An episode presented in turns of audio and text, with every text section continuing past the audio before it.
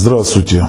Ответ на вопрос, пришедший в рубрику «Вопрос-ответ» на сайте виктан.инфо. Добрый день. Хочу спросить вас, что делать в случае, когда гражданский муж, отец ребенка после расставания очень долгие годы проклинает и психически добивает свою бывшую жену и мать его ребенка. Ну, насколько я понял, это его бывшая жена и мать его ребенка, ну, гражданский брак, да понятно.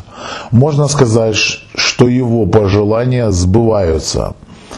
А как насчет ребенка это может подействовать в будущем на него? Не говоря уже о том, что ребенок живет с матерью и уже проживает трудную ситуацию. Ну, вообще-то знаки препинания стоят совершенно неправильно, но давайте будем разбираться на, по поводу этого вопроса. Вы задаете вопрос, может ли отец э, ребенка может ли пробить? Конечно, может. Если он энергетически будет сильнее своей матери, вернее, своей э, гражданской, то есть э, жены, если, если, к примеру, а, гражданская жена будет действительно принимать, будет действительно принимать эти удары и будет бояться своего мужа, она будет работать на низкоэгрегорные группы. Следовательно, низкоэгрегорные группы, ну будем говорить вплоть до сущностей каких-то, да, а, следовательно, эти низкоэгрегорные группы будут содержать ее в таком состоянии все время для того, чтобы она генерировала собственную энергию именно в эти группы. Это на самом деле выгодно этим группам. Почему? Потому что происходит некий закольцованный, заколдованный круг.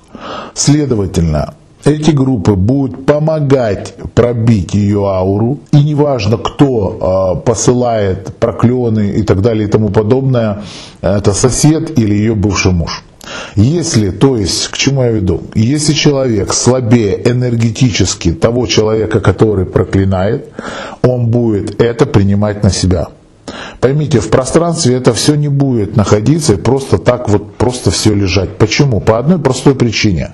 Потому что кто-то, э, извините за выражение, эту срань производит, значит куда-то эта срань должна попасть. Понимаете? Куда-то она должна прилипнуть. И будет липнуть она к более слабому человеку. Ну, это же понятно. Почему? Да потому что куда-то надо ее контейнировать. И именно этим контейнером, ну представьте себе мусорным баком будет человек, именно тот, который загрязнен. Но вполне, вполне вероятные вещи.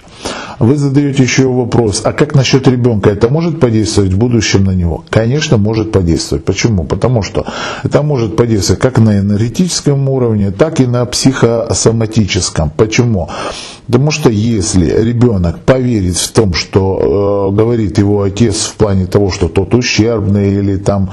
Э, ну, во-первых, даже ребенок уже будет расти недолюбленная семья, неполноценная семья. Представьте себе всю жизнь э, жить э, с понятием, что родной отец, родной отец тебя ненавидит.